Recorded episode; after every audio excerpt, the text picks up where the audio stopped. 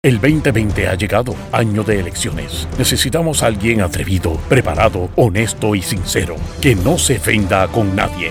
Ahora con ustedes, el segmento caliente, donde se combate la mentira con la verdad. Démosle la bienvenida al licenciado Alejandro Herrera. Alejandro.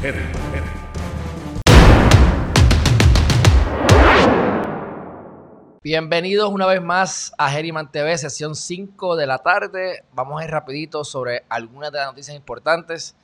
Eh, yo creo que la mayor parte de las cosas van eh, girando alrededor de los famosos 1.200 dólares. Este, pero hay dos o tres cositas más que vamos a mencionar. Cerramos con un pensamiento positivo eh, y colorín colorado. Para los que estuvieron con nosotros, para los que no pudieron estar con nosotros esta mañana, saludos, saludos Carmelo, saludos Rafael, saludos Michelle, Soe, gracias Michelle. ¿Viste? 5 y 9, te lo dije que empezábamos a tiempo. Gracias. Este, bueno, dicho todo eso, esta mañana, los que tuvieron la oportunidad, estuve con eh, el alcalde de Coamo hablando sobre temas que entiendo que todos deberíamos eh, auscultar porque son temas que no tienen tiempo, o sea, no, es no es una entrevista de un candidato cualquiera o un candidato, perdóname, no cualquiera, sino un candidato a elección, sino que lo trajimos como un perito y los temas que tocamos los, han tocado aquí por años. Aquí se han tratado de se han tratado de eh, fusionar municipios anteriormente, no se ha podido por muchas razones. Una de ellas es que a nivel constitucional pues es difícil, ¿verdad? Este, enmendar todo eso porque la constitución te dice que los mismos eh, ciudadanos del pueblo tienen que hacer un referéndum interno eso no lo hablamos hoy en la mañana, pero es para que ustedes sepan este, que el propósito de este ejercicio que yo estoy haciendo es un ejercicio, primero que todo, eh, eh, en principio académico para aprender, pero si la respuesta y la solución tiene solución o es, posible de realizar, pues obviamente tratar de empujarlo para que, para que ocurra. Este, dicho eso, vayan a verlo, lo subí a todas las redes. Eh, el video está un poco raro porque la voz mía estaba un poquito desincronizada y la de él. Y es porque estaba trayendo, él estaba usando otro programa, se llama Zoom, no estaba usando Skype como normalmente. Y yo estuve pues inventando y cuento algo corto, se veía medio raro, en ese sentido estaba medio desincronizado, pero el audio está perfecto. Y lo puse en mis redes para que puedan bajar los, para que lo bajen en podcast. Ya se me ya me han bajado 605 podcasts Así que estamos aquí, la meta es bajar que se bajen mil en los próximos 20, en los 28 días, en cuatro semanas. Así que vamos a ver si lo logramos. Entiendo que vamos a sobrepasarlo. Pero dicho eso, vayan a esa que está buena la entrevista y al final pues, doy mi mensaje positivo, este, como casi siempre trato de hacer. Eh, de todas maneras, gracias Carmelo, un abrazo. Este, los comedores escolares, vamos a empezar con los comedores escolares. Eh, los comedores están cerrados, mi gente. Eh, saben que se demandó a la gobernadora y una vez demandan a la gobernadora, entonces pues ellos tienen que expresarse y ella rápido viene y abre los comedores, cosa de, que se torne académica la situación y el caso pues se quede en nada. Este, primero, como nos dijo el alcalde, le dijeron, venga con 14 carros, 14 guaguas, busque la comida y usted mismo distribúyela en Coamo, allí en, su, en, la, en, la, en, las, en las cocinas o en los comedores. Eso es lo que dijo, no, no, no, no, ustedes tienen, tenemos que abrir los comedores. Ya es que viene la, dinámica porque a nivel de eh, escuelas solo maneja el, Estado y entonces es el municipio quien, quien asiste en muchas ocasiones. En el caso de él, pues lo hace por iniciativa propia para darle mayor seguridad y tratar de buscar la manera de que los profesores den buenas clases y que la calidad de los estudiantes eh, sea buena, porque eso a la misma vez trae mejor calidad de vida. Bueno, eso lo hemos dicho muchas veces, me encantó cuando lo escuché de él. Este, así que vamos por buen camino, mi gente.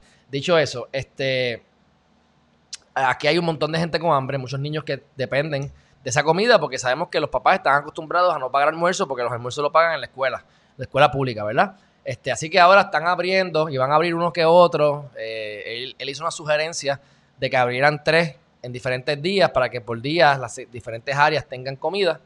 Eh, al momento de la entrevista no le habían contestado, así que él se iba a encargar hoy de bregar con eso. No sé qué habrá pasado en ese sentido. Pero este, en Puerto Rico hay hambre, mi gente, y la gobernadora, tú sabes, jugando pelota dura.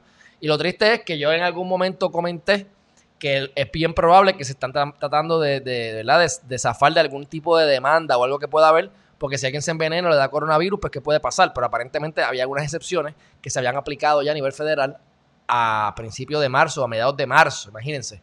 Este, y por alguna razón, pues ellos decidieron no abrirlo. Por supuesto, pues, mientras menos tengas que gastar, mejor. Este, y mientras menos hagas, más fácil. Y ahí entonces toma peso el rol de los alcaldes en el país. Así que eso, ¿verdad? Es decisión cada cual. Pero entiendo que por lo que he visto y he averiguado, y ya con la entrevista de hoy, pues ya ustedes llegarán a su propia conclusión.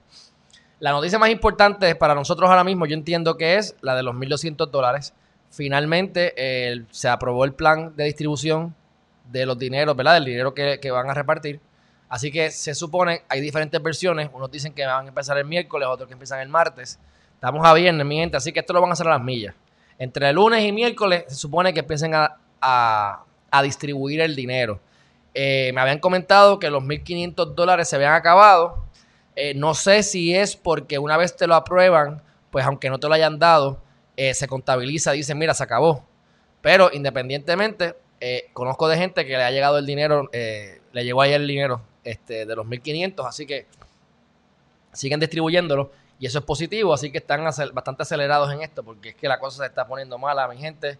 Eh, los lugares están más vacíos. Yo estuve en, una farmacia, estaba relativamente vacía, que bueno para mí, pero eso te va dejando saber que la gente se le está acabando el dinero. Como norma general, eh, la gente está pelada los días 30, cobran, entonces es que empiezan otra vez a, mover, a moverse la economía. Los 15 y los 30 es que se llena, pues de por sí ya esta época se supone que esté todo eh, ya vacío en época normal pues ahora está la cosa difícil. Y según unos estudios dijeron que el 42% de las personas en Puerto Rico, ¿verdad? Que, tienen, que no tienen suficientes ahorros y que lo más probable es que dentro de los próximos 15 días a ese 42% se, le van a, se van a caer sin dinero. Y eso pues obviamente, eh, de más está decir, el problema que puede y va a causar si este dinero no empieza a llegar para por lo menos mitigar el daño. Eh, ya se supone que empecemos a poder trabajar, este, así que yo puedo trabajar ya, supuestamente. Eh, o sea, ya no, después del 4. Cuando traiga la, orden ejecutiva, que no la he leído, este, entiendo que no ha salido. Dejan aprovechar que estoy aquí y ver si salió ya. Eso se averigua rapidito. A la fecha, no sea, ahora mismo todavía no lo han firmado, no lo han, no lo han publicado. La última es del 24 de abril. Así que una vez salga, estaremos claros de lo que dice y validaremos que lo que ella dijo en la conferencia de prensa, pues es correcto. Me dice Amelín por aquí, eh, a las 6.45 el secretario de Hacienda tiene una conferencia con Jennifer González aclarando el procedimiento de preguntas. Pues está bien, vamos a ver, este, ya, era, ya era hora que, se empezara a expresar ella, porque por lo menos tengo entendido que, que, o sea, yo no la había escuchado mucho en la prensa hasta últimamente, Así que, pues, veremos a ver si esto es política o no, pero después de que contesten las preguntas pertinentes, no hay ningún problema. Que eduquen al pueblo, que es lo que todos necesitamos, y que nos pongan al día de la verdad de lo que está pasando, porque muchas veces estamos criticando un lado y la verdad que no estamos criticando a la, no estamos eh, siendo justos. En caso de lo que les dije de Hacienda, de Hacienda, ellos pueden tener el dinero o pueden tener lo que sea, pero si no tienen el permiso para distribuir, pues entonces eso es culpa de los federales. Y si los federales se tardan, pues eso es un problema. Así que, este, dicho eso, eh, vamos a ver si que contestan a las 6.45. Yo estaré pendiente. Si es alguna transmisión que valga la pena o que yo vea que, la puedo transmitir, pues así lo haré. Así que estén pendientes. Ok, eh, esto es un, un, comentario que les voy a hacer. Y es la, la ventaja, ¿verdad? Por eso es que yo siempre estoy con lo de exportar servicios lo de eh, crear compañías que tengan cosas que ver con, con electrónica, por ejemplo. ¿Cómo yo quiero hacer que mi compañía aumente de valor?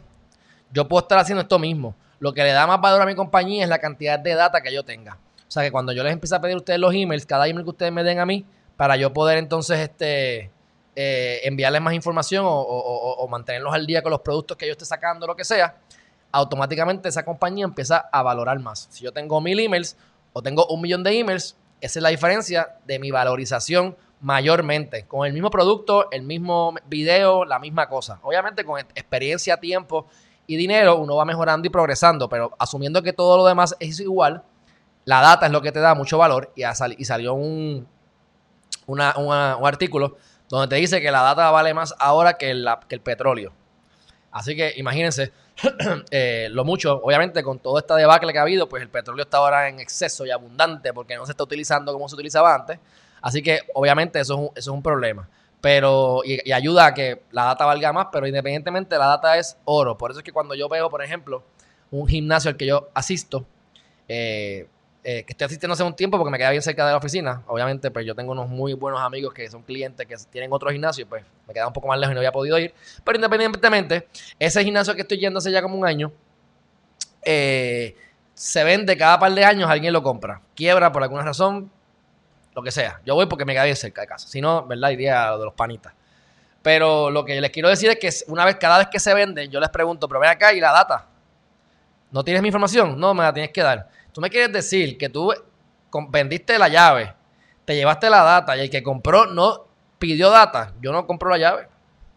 Dame la data porque para que yo voy a hacer el trabajo de nuevo. Tengo que entonces empezar a ver quiénes tienen una membresía abierta, quiénes no dónde están los emails. O sea, lo que vale es la data, mi gente. Así que es importante que ustedes recolecten esa data y la guarden.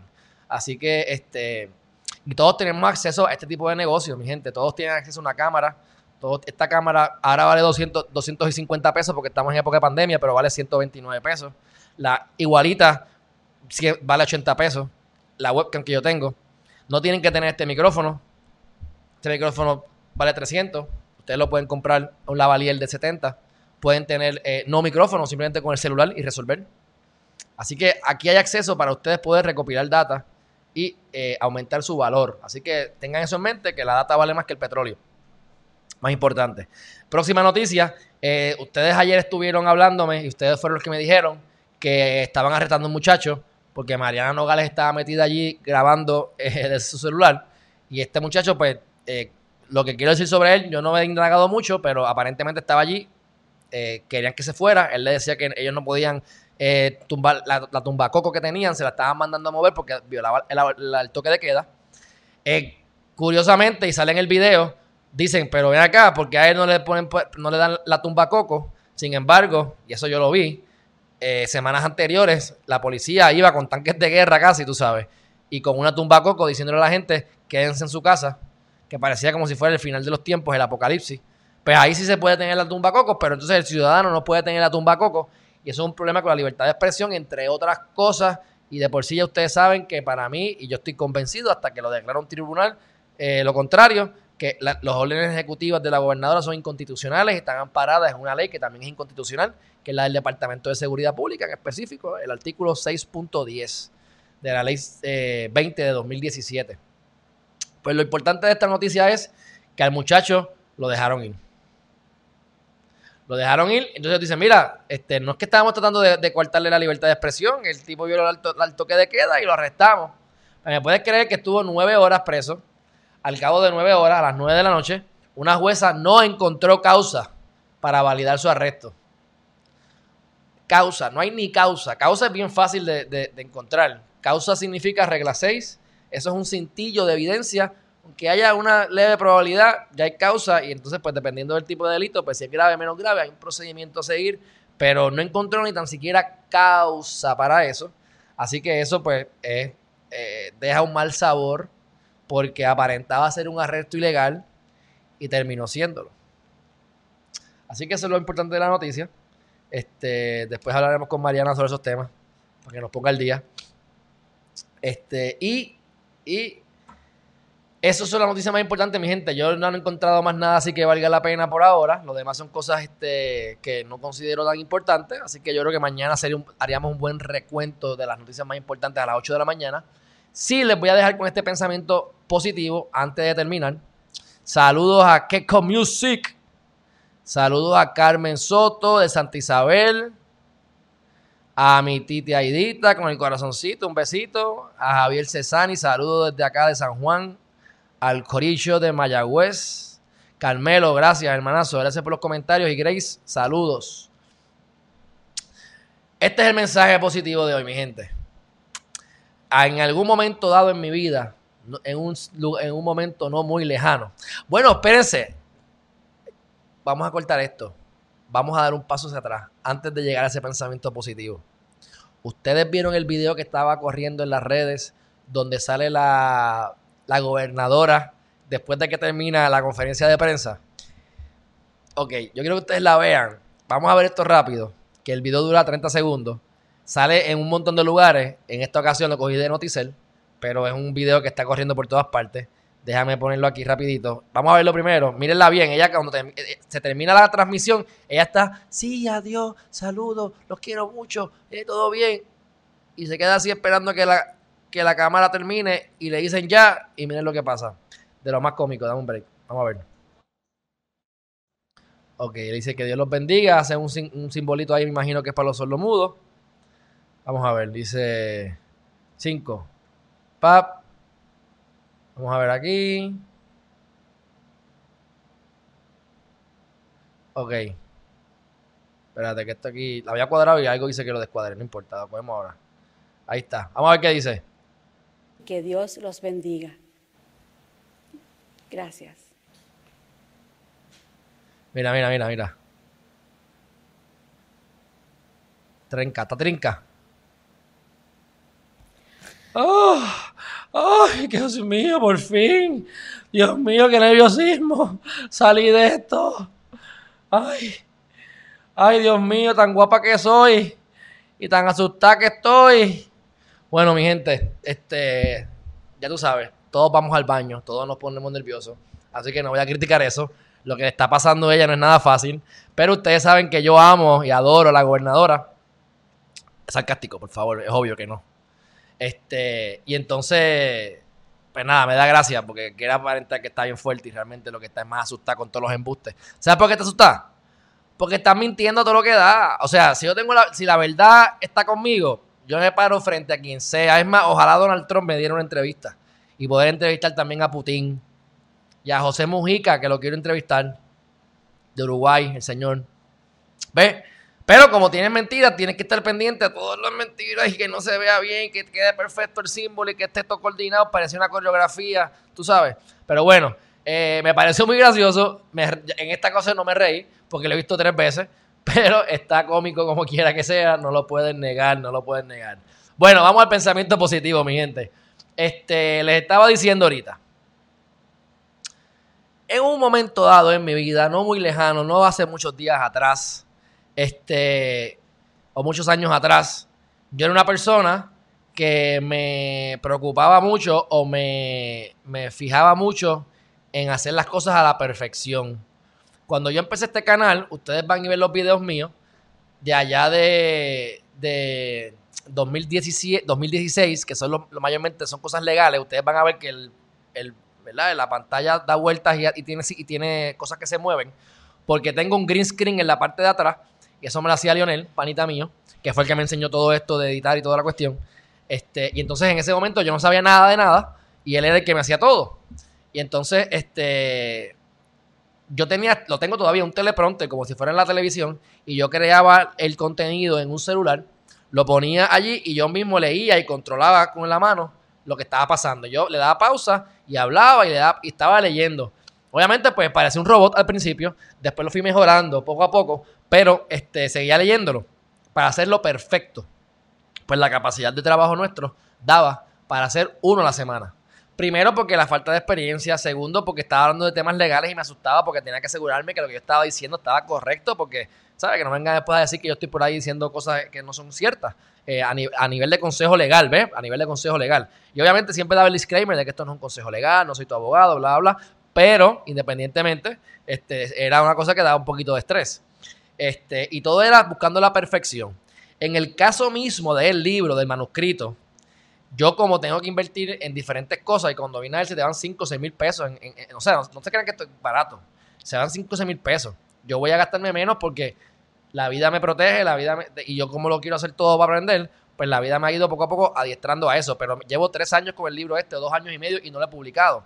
Pues es lo mismo, tratando de hacerlo tan perfecto, se llama análisis parálisis. Entonces, que yo he aprendido a través de los últimos años, especialmente con los videos. Yo he tenido que tomar la determinación. ¿Qué es mejor? La calidad perfecta, o sea, la calidad y la perfección, o aspirar a la perfección y, esperar que todo esté perfecto para entonces tirar el video, o empezar a tirar videos por ahí para abajo. Obviamente tampoco queremos hacer una porquería, pero eh, ¿hasta dónde llega este balance entre la perfección y la calidad versus la cantidad? Porque a nivel práctico, yo prefiero que tú me des un video feo con buen sonido y me des 10 a que me des uno bello, precioso, perfecto, con todos los efectos y que sea uno. Hay personas que se dedican solamente a hacer pocos videos de mucha calidad, que es más cinematografía, y les va súper bien. Y es una producción súper compleja, mucho más compleja que los videos que yo hago, pues por lo tanto conlleva más tiempo, más producción y la cantidad es menos. Pero en el caso mío, que lo mío es hablar de cosas políticas, de cosas del momento, que tiene que ser con velocidad, que hay que hacerlo bien como quiera, que no puedes tirar tiros al aire, tienes que, ¿verdad?, eh, investigar. Pero hasta dónde llega la perfección.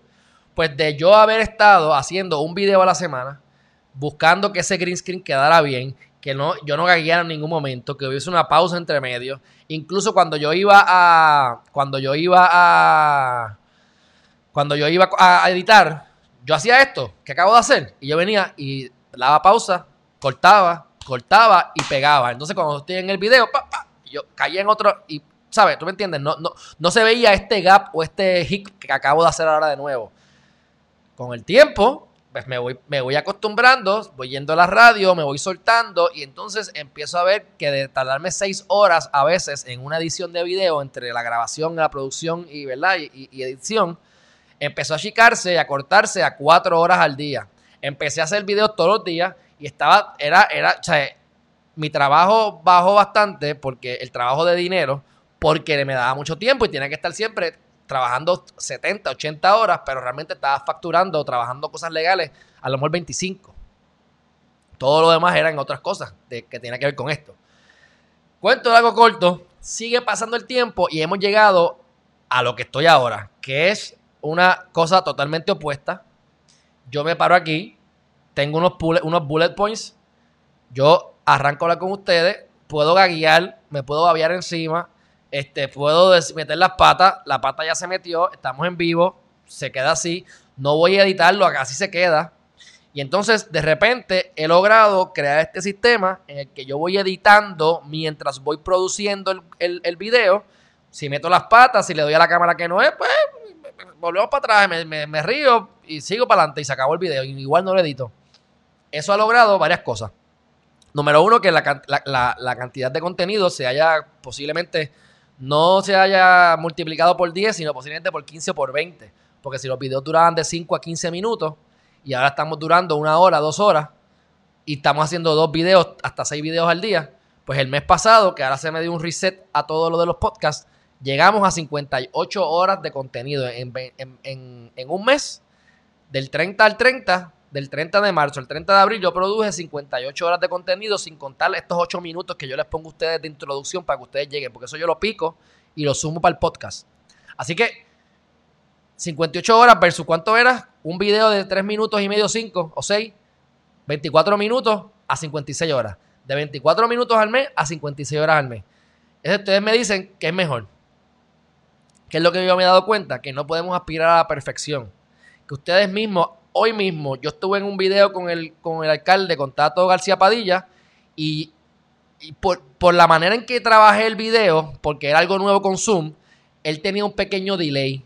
Estaba un poquito más lento porque en lo que el programa lo pasaba a mi programa. Ya sé cómo es que lo tengo que hacer, no me gusta, porque el diseño tiene que cambiar y me tendría que ir a Zoom y transmitir Zoom full como se ve en Zoom, que es mucho menos lindo que lo que yo tengo aquí y menos versátil, pero lo puedo hacer de esa manera, pero era mi primera vez y yo para que él no bajara Skype y, de todas maneras me quiero, quiero poder yo adaptarme al recurso, no que el recurso se adapte, a mí porque el, favor es que me, yo soy el interesado, no es él, ¿tú me entiendes?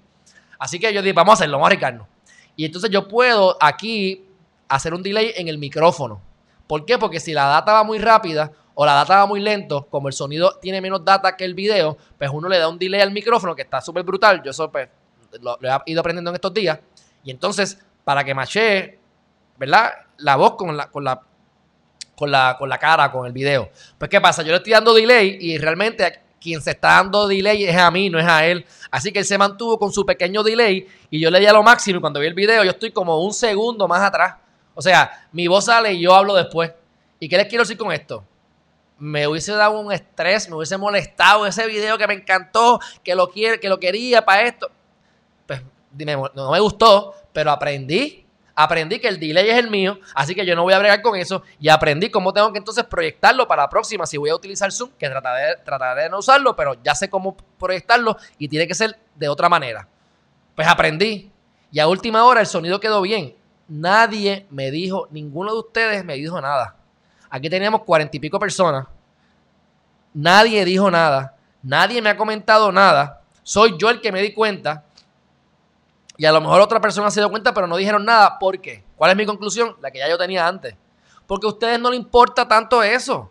Ustedes lo que quieren es calidad del contenido, que se escuche bien. Por eso es que yo me enfoco en sonido y por eso es que yo tengo un mixer y yo trato de mantener esto lo más, que el sonido sea lo primordial. Y después el video. ¿Tú me entiendes?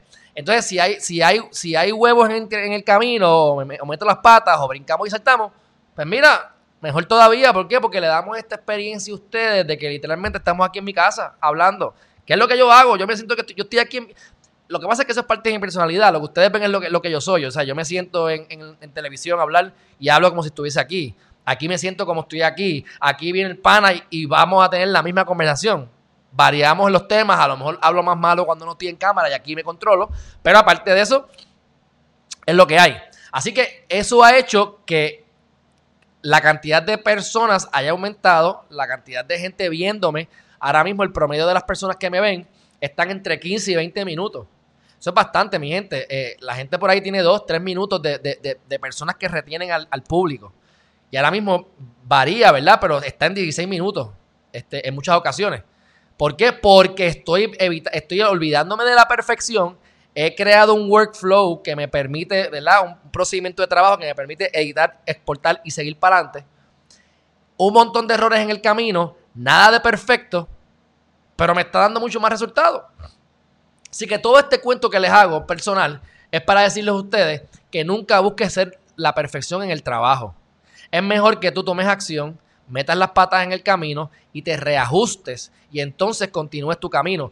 ¿Cómo ustedes creen que yo voy, cómo ustedes creen que yo voy a mejorar como persona o mis habilidades dentro de lo que estoy haciendo y hablando con ustedes, la cantidad de horas de, de práctica? ¿Cómo yo voy a mejorar? haciéndolo lo más perfecto o simplemente haciendo y haciendo y haciendo y, mejorando. Por ejemplo, la historia esta o un cuentito cuando tú vas a disparar, vamos a poner que tienes una flecha y hay dos personas y quieren disparar y le quieren dar al centro, al centro del, de, ¿verdad? del target, donde va eso ahí eh, en el centro del bullseye, como le dicen. Esta persona agarra su flecha, agarra su arco, apunta y el tipo empieza ahí y mide y entonces saca a ver cuál es la humedad que hay para ver si la flecha va a moverse hacia el lado y empieza a ver que va a llover y entonces el viento, empieza a medir el viento, entonces sigue, sigue ahí, ahí y la mayor parte de la gente actúa como esa persona. Y puede ser que esa persona nunca disparó porque estuvo tanto rato ahí analizando lo que al final se cansó, se fue y nunca ni tan siquiera disparó, pero vamos a suponer que es de los pocos que dispara. Normalmente no importa cuánto tú hayas estado apuntando, es tu primer tiro, las probabilidades es que vas a fallar. Fallar es parte de la vida. O sea, por más que tú quieras cuadrar, siempre vas a fallar en algún momento. Y eso es parte. Mientras más falles, mejor en el sentido de que más experiencia coges. Y no es porque falles mucho, es porque haces mucho y por consecuencia vas a fallar más. Entonces viene la otra persona, se pare, se, se, para frente al, al arco, con el arco y flecha, frente al target, agarra la flecha, coge, tira, ¡fua! sin pensarlo. Y cayó cuatro pulgadas más para el lado. Se quedó así apuntando, sacó otra fecha, cuadró un poquito, soltó pap y dio en el medio. Tiró dos flechas, pero en menos de un minuto el tipo terminó su trabajo. Aquel estuvo dos días allí midiendo la atmósfera y todo para que fuera todo perfecto y como quiera, como quiera falló. La moraleja es que tienes que estar listo, apuntar y disparar. Y de acuerdo a donde caiga la bala o caiga la flecha o caiga tu acción, el resultado que tengas, tú ahí mismo ya sabes dónde estás, corrige y disparas de nuevo. Así que no podemos buscar la perfección porque nos atrasamos. Claro, nuevamente, no es que tires a lo loco, no es que dispares a lo loco, no es que tú simplemente saques, tires de la baqueta, porque tampoco queremos lucir mal o queremos meter las patas gravemente. Pero el tú paralizarte por buscar la perfección, mi gente, vamos a meter las patas. Disfruten meter las patas. Cuando yo meto las patas aquí con ustedes, yo me río. O sea, y si no me da risa, no me voy a reír. Es que me da, me da risa, realmente. Yo estoy así, dice, ah, y nos vemos. Y cuando hago así, pongo la introducción. Y yo, ¡ah! y vuelvo otra vez hasta que, hasta que pongo la, la, fecha que. ¿Cómo es el, video que es? Así que no podemos buscar la perfección. Y les voy a entonces, mira, por ejemplo, es un artículo que yo, unos mensajes que he visto este, los otros días, que van de la mano con lo que le acabo de decir. Y lo que él te dice es, mira, No busques la perfección tanto que termines no creando nada. Tenemos que buscar la manera de tú, por ejemplo, cuando uno va a hacer mercadeo y quiere ver cuál es el mejor título, uno tira el mismo comunicado de prensa con dos títulos diferentes, ves cuál es el título que mejor, que mejor tiene apertura y el resto de los emails los tiras con ese título. Aquí fallaste. Pero gracias a haber tenido mejor, peor resultado con este lado, lograste que todos estos aquí tuviesen mejor, mejor eh, rate de apertura. Así que el resultado final es que si me diste, fallaste, con este ganaste, ganaste más. Así que lo que les quiero decir, no busquemos la perfección, no tengamos miedo y si tenemos miedo, hagámoslo como quiera. Hay un libro que me encanta que se llama eh, Feel the Fear and Do It Anyway. Siente el miedo y hazlo como quiera. Y esto me trae, y puedo seguir hablando porque me siguen viniendo ideas, pero para ir cortando ya, esto me trae a otro cuento, que es, este sí lo he hecho anteriormente aquí seguro, que es el del rockero famoso y el rockero que es eh, un fracaso. Y la diferencia estriba en la actitud que tienen, en la manera en que sienten el miedo y cómo reaccionan después del miedo. Un, eh, un rockero famoso lo van a entrevistar el, el, rockero fracasado lo van a entrevistar y le dicen, mira, este, aquí tenemos una persona que ustedes son prácticamente idénticos y este tipo es bien exitoso y tú eres un fracaso, ¿me puedes explicar qué es lo que tú haces cuando vas a tarima?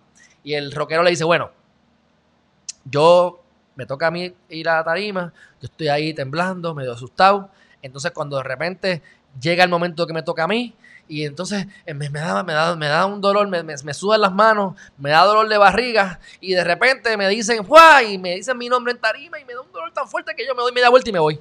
Y me voy para atrás, para el camerino y no, no puedo salir, me friso.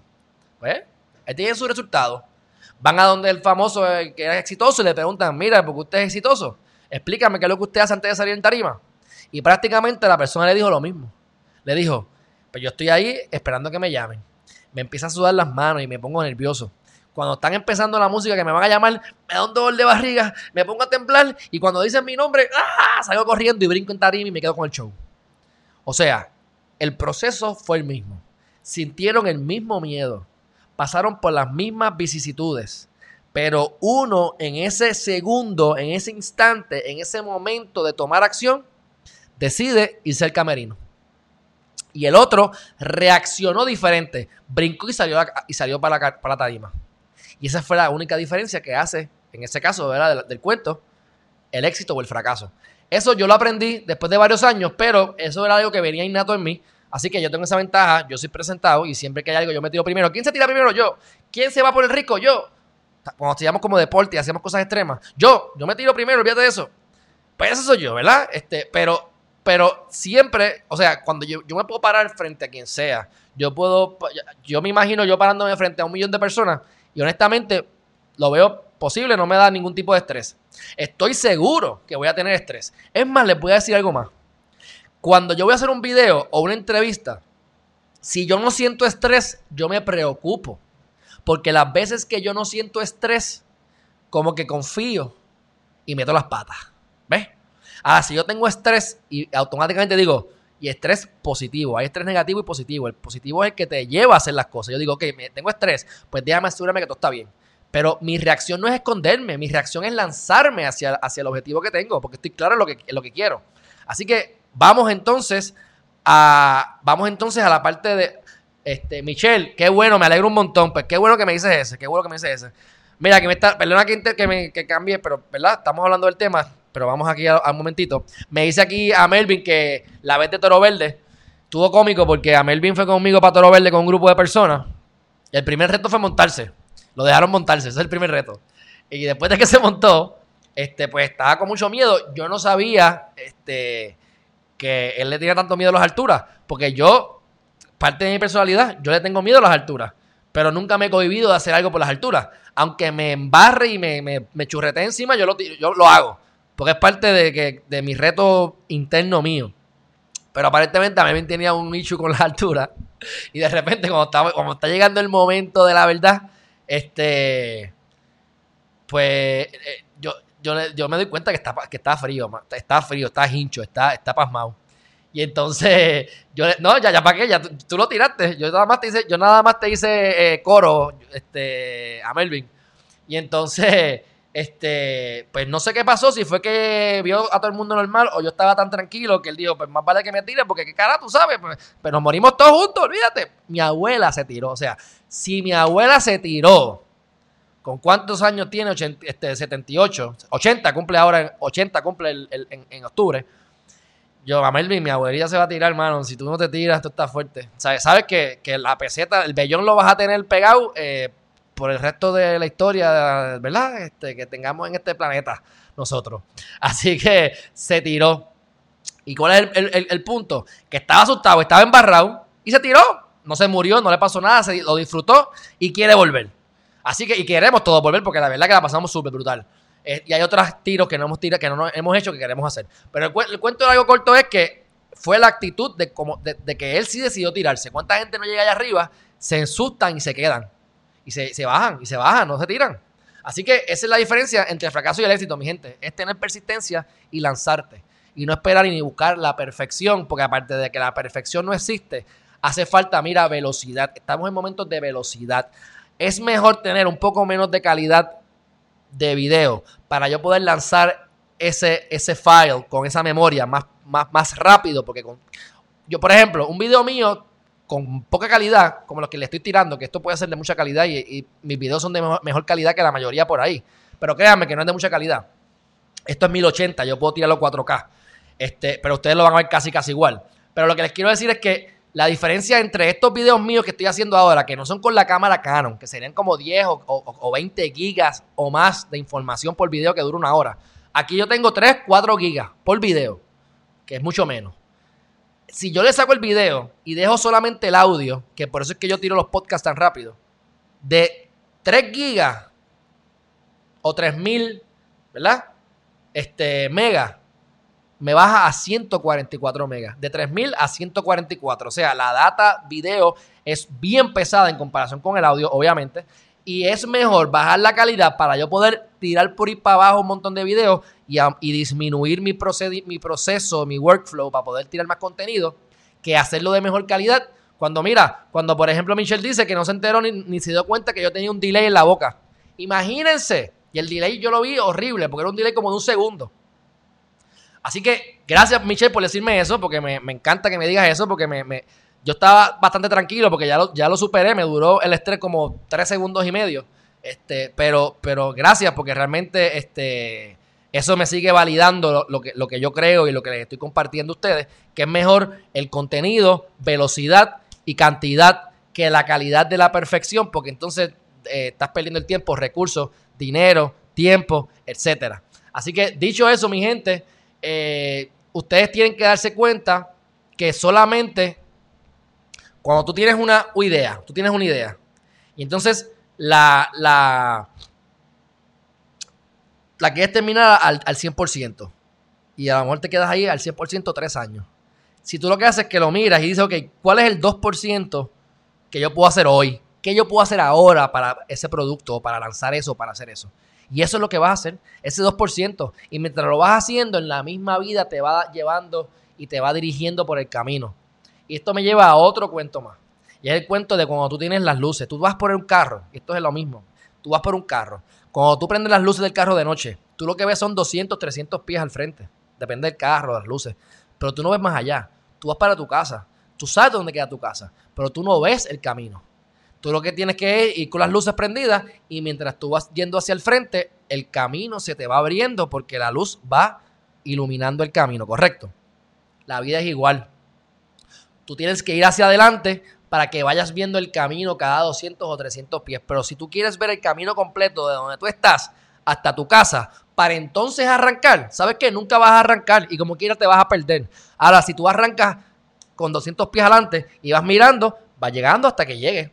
Y es el mismo concepto, mi gente. Estos son, estos son temas que le aplican a todo en la vida. Este, gracias, Carmen. Qué bueno, me alegro, me alegro que, que te gustó.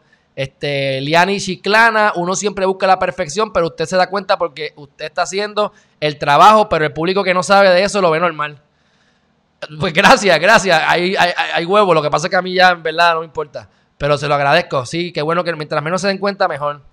Este, y estamos aquí pompeados, así que vamos a seguir tirando un montón de videos, como sin huevo, y cómo es la cuestión. Así que Eh, dicho todo eso, mi gente, yo creo que ya lo podemos dejar ahí. Gracias a todos por el apoyo. Mañana estamos a las 8 de la mañana, por supuesto. Mañana es sábado. Eh, mañana tengo que ir colmado porque ya la comida se me está acabando. Así que deseenme suerte. Eh, ya, ya, ya, pasó el día 30, así que yo, yo, yo, espero que, ¿verdad? que no esté muy lleno. Va, iremos a las 6 de la mañana, ¿verdad? O a las 5 de la mañana, como siempre yo les digo a ustedes que vayan para no coger fila. Este, dicho eso, nos vemos luego. Ah, y por, y por último, por último, por último, por último. Juzguen y busquen resultados. Busquen mejorar. ¿Sabes que yo siempre les digo a ustedes? Hoy hice algo nuevo. Cada día tengo que hacer algo nuevo, aprender algo nuevo. Pues hoy lo nuevo fue que traje a Zoom a la pantalla en vez de Skype con el, con el alcalde. Siempre busquen la manera y, y, juzguense por lo, lo, que, lo que mejoran. Cuando ustedes vean un video de ustedes hace un año y vean otro ahora y te gusta más el de ahora, enfócate en ese progreso que tuviste. No en la perfección, porque la perfección nunca la vas a alcanzar, mi gente. El que alcance la perfección se desaparece de este planeta. Porque estamos aquí para aprender y para crecer. Si no necesitáramos que, si fuéramos perfectos, no necesitáramos aprender nada. Y si no tenemos que aprender nada en esta tierra, adivinen qué, no tenemos por qué estar aquí, simplemente nos desapareceríamos. Porque ya se hubiese cumplido ese propósito. Así que abrazo a todos. Ileana, un abrazo. Carmen, gracias. Eh, Grace, un abrazo también. Nos vemos entonces en la próxima.